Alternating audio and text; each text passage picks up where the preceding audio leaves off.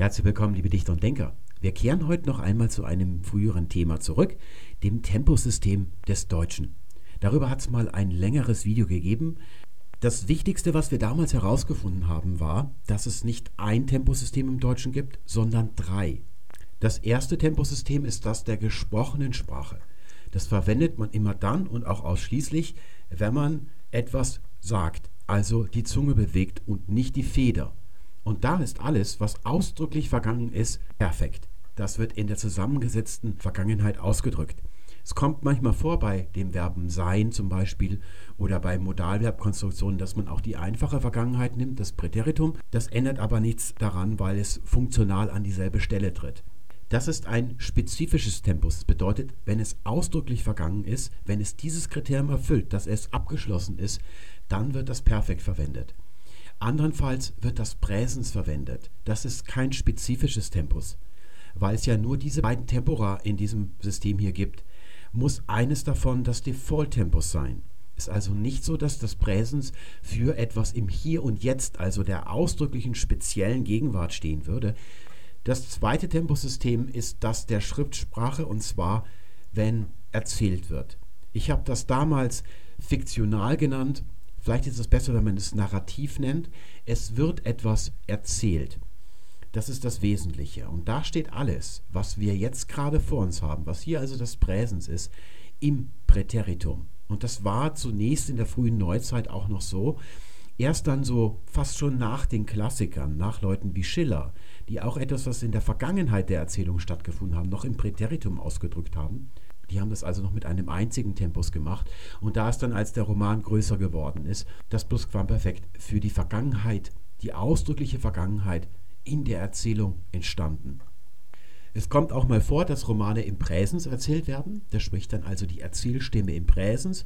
Und was in der ausdrücklichen Vergangenheit der Erzählung stattfindet, das steht dann im Perfekt.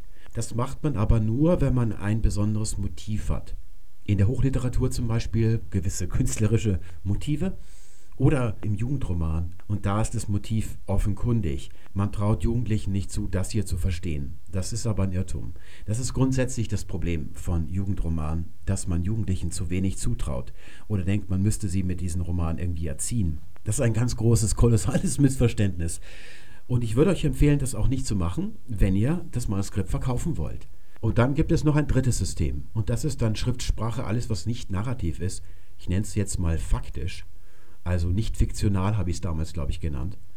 Da spricht die Erzählstimme im Präsens. Das sind Texte, die von diesem echten Universum handeln, in dem wir tatsächlich leben. Während ja in einem Roman das Universum, egal wie ähnlich es dem echten Universum ist, es ist ein fiktionales. Alles, auch die Sonne, der Jupiter, das Universum mitsamt allen Galaxien, das ist alles erschaffen worden von der Erzählstimme dieses Romans. Das ist eben etwas, was man verstehen muss, wenn man sich mit Romanen einlässt. Hier spricht der Erzähler von der echten Welt und er spricht alles, was er vor sich hat, im Präsens. Und dann gibt es das Präteritum und es gibt das Perfekt. Also drei Tempora, das ist jetzt so das Schwierigste. So, ihr seht den Vergleich, die beiden können wir schon mal abräumen. Und jetzt schauen wir uns mal dieses System an. Darauf will ich heute ein bisschen eingehen. Da habe ich nämlich die letzte Zuschauerfrage, die ich bekommen habe, die kommt von Claudio. Und Claudio ist Gerichtsschreiber. Ich mache da mal ein bisschen Abstand hin. Claudio ist Gerichtsschreiber und er möchte sich natürlich Mühe geben, das Temposystem ordentlich anzuwenden, wenn er Texte schreibt, die man so als Gerichtsschreiber schreibt. Wir können uns in etwa vorstellen, was das alles so sein könnte. Unglücklicherweise bricht die Mail, nachdem Claudio sich vorgestellt hat und kurz was zur Einführung geschrieben hat, genau da ab, wo es eigentlich spannend wird. Ich habe also nur die Hälfte seiner Frage verstanden und muss sie so ein bisschen jetzt rekonstruieren. Der bricht also mitten im Satz die Nachricht ab und dann steht in Klammern da, die Nachricht wurde gekürzt. Und ich habe mich gefragt, was soll das denn? Bis ich drauf gekommen bin, dass ich das selber programmiert habe in PHP. Er hat nämlich das Webformular verwendet. Und da habe ich einen Zahlenwert von 1000 Zeichen eingegeben Solange darf dieses Textfeld sein und der Rest wird dann einfach gekürzt. Dass das dann so toll funktioniert, das habe ich mir auch nicht vorgestellt, als ich das programmiert habe. Das ist eigentlich nur gedacht, um zum Beispiel Lobgesänge mir zu schicken, Komplimente zu machen. So, da reichen tausend Zeichen ja eigentlich aus. Wenn ihr ausführlichere Beschwerden habt, dann benutzt bitte die E-Mail-Adresse Wenn ihr euch jetzt fragt, warum erzählt ihr mir das? Man könnte ja einfach die 1000 um eine Null erweitern, dann kann man so viel schreiben, wie man möchte. Das ist nicht so gut, wenn ihr wahnsinnig viel schreibt, weil ich dann das auch nicht so genau lese. Ihr müsst euch vorstellen, dass ich ja auch ein Leben habe. Das ist nicht so großartig, wie ihr vielleicht denkt, aber am besten ist es, wenn ihr die eigentliche Frage recht kurz und knapp stellt. Oder dann eben, wenn ihr länger oder diskutablere Sachen habt, dann der Facebook-Gruppe beitretet. Was ich aber gerade noch gelesen habe, ehe der Text abbrach, waren zwei Beispielsätze. Der erste lautete etwa so, das Gericht befragte den Zeugen und der zweite Satz war, das Gericht hat entschieden. Und ich gehe mal davon aus, dass die Frage lautet, warum? Warum steht hier oben das Präteritum und warum steht hier unten das Perfekt? Wenn wir uns die Situation mal vorstellen, in einem Gerichtssaal, dann war vorne das Gericht und das befragt jetzt den Zeugen meistens ist es dann, wie man heißt, was man vom Beruf ist, wo man wohnt. Die eigentlichen wesentlichen Fragen in einem Prozess stellen eigentlich ja eher die Anwälte, ist aber auch egal. Wir, Sie haben also die Situation, dass der Staatsanwalt Fragen in Richtung des Zeugen schickt und der Zeuge, der reagiert darauf, der antwortet darauf.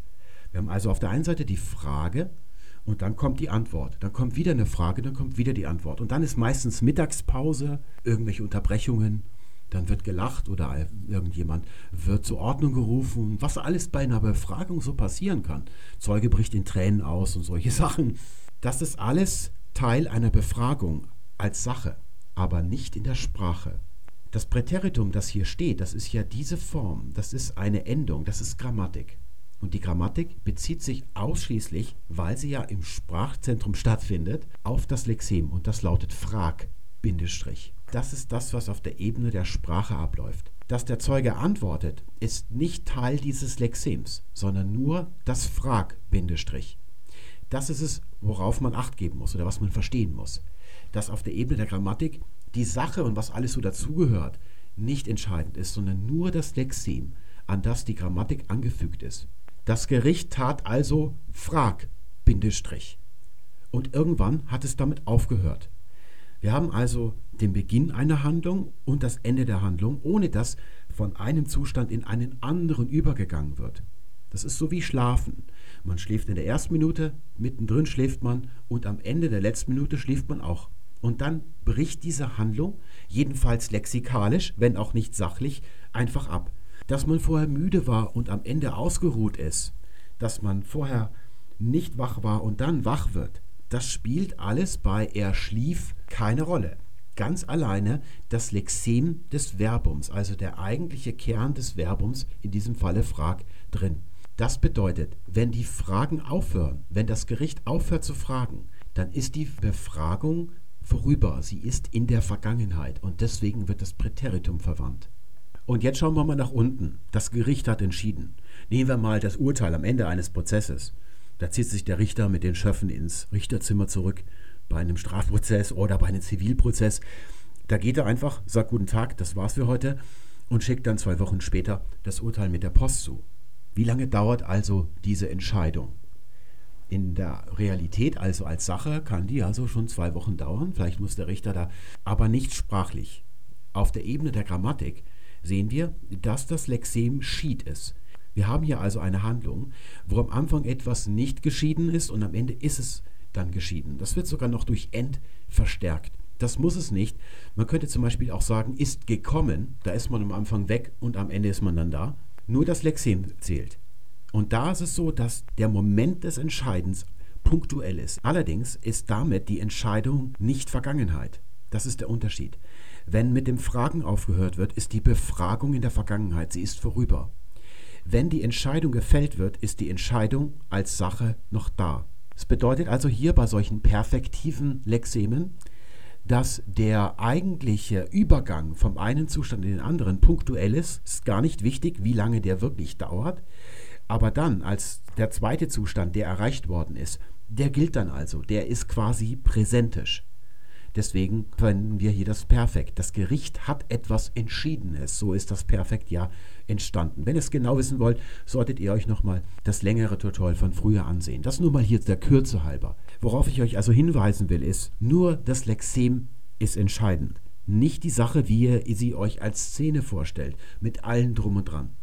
Das ist im Wesentlichen die Regel oder das Kriterium, nach dem man vorgeht. Und jetzt muss ich das gerade mal ein bisschen hier, ein bisschen Platz schaffen. Das ist eben nicht so im Englischen. Da gibt es einen Unterschied. Wenn ich im Englischen sage, I have lived in London for 10 years, oder man sagt vielleicht eher, I have been living in London for 10 years, nur mal im einfachsten Falle so. Da sehen wir, wir haben Present Perfect obwohl das Leben ein Zustand ist, vor allem to live in London, der beginnt an einem Tag und dann lebt man so vor sich hin und dann endet es, wenn man umzieht oder tot ist. Deswegen würde man das im Deutschen im Präteritum ausdrücken, wenn man nicht mehr in London lebt, dieser Vorgang also in die Vergangenheit gehört. Oder wenn man das genauso ausdrücken will wie hier, dass ich sage, ich habe vor zehn Jahren bin ich nach London gezogen, jetzt bin ich immer noch da, das bedeutet dieser Satz ja im Englischen, dann nimmt man im Deutschen das Präsens weil es eben nicht ausdrücklich abgeschlossen ist. Und das Präsens umfasst alles, was in den letzten zehn Jahren passiert ist, bis zum heutigen Tag und gilt nach wie vor. Es gilt zeitunabhängig. Die Zeit entsteht nur durch dieses Adverbiale hier, seit zehn Jahren. Finally, kommen wir nochmal auf den Claudio zurück. Als Gerichtsschreiber kann ich mir vorstellen, dass er manchmal auch von Gerichtsentscheidungen berichtet, die sehr weit in der Vergangenheit liegen. Da täuscht man sich so als Laie. Ich habe das selber mal erlebt, dass ich als Zuschauer bei einem Zivilprozess mit dabei war. Die eine Prozesspartei war mein Vater und die andere war ein Kompagnon, mit dem mein Vater mal zusammen eine Firma hatte, 30 Jahre, 40 Jahre in der Vergangenheit. Die haben sich damals dann gestritten und haben sich getrennt und sind ihre Wege gegangen. Mein Vater hatte einen Titel aus der damaligen Zeit, den er aber nicht verstrecken konnte, weil der Kompagnon so gut wie nichts besessen hat. Er hatte nämlich alles, was er besaß, seiner Frau überschrieben, einschließlich einem Haus. Und mein Vater hat damit gelebt, dass er dieses Geld, das er da noch bekommen hätte, niemals sehen würde. Bis dann eines Tages die Frau schrieb und sagte, sie würde gerne das Haus verkaufen, kann sie aber nicht, weil mein Vater mit im Grundbuch erwähnt ist. Das war so irgendeine Sicherheitsleistung in der Vergangenheit. Und dann sind wir also gemeinsam nach Koblenz gefahren zu diesem Prozess. Und ich saß hinten in den Zuschauerreihen, mein Vater saß mit vorne beim Anwalt. Mein Vater guckte dann auch irgendwann. Wir waren die einzigen Laien im Raum zu mir rüber und ich war auch ganz erstaunt. Denn was der Richter sagte, waren Vorgänge, die in der fernsten Vergangenheit gespielt haben.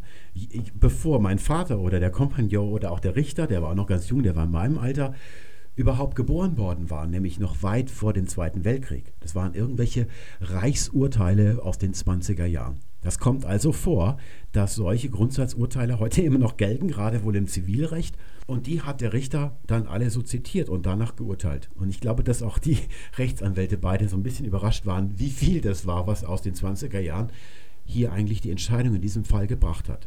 Und für den Claudio sähe die Sache dann hier so aus.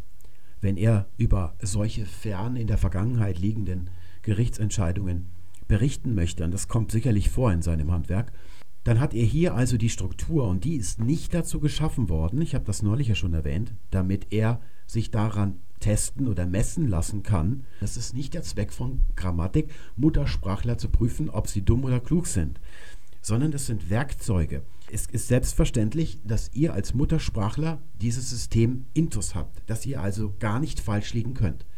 Und wenn ihr mal zweifelt, dann geht ihr immer nach dem Sprachgefühl vor.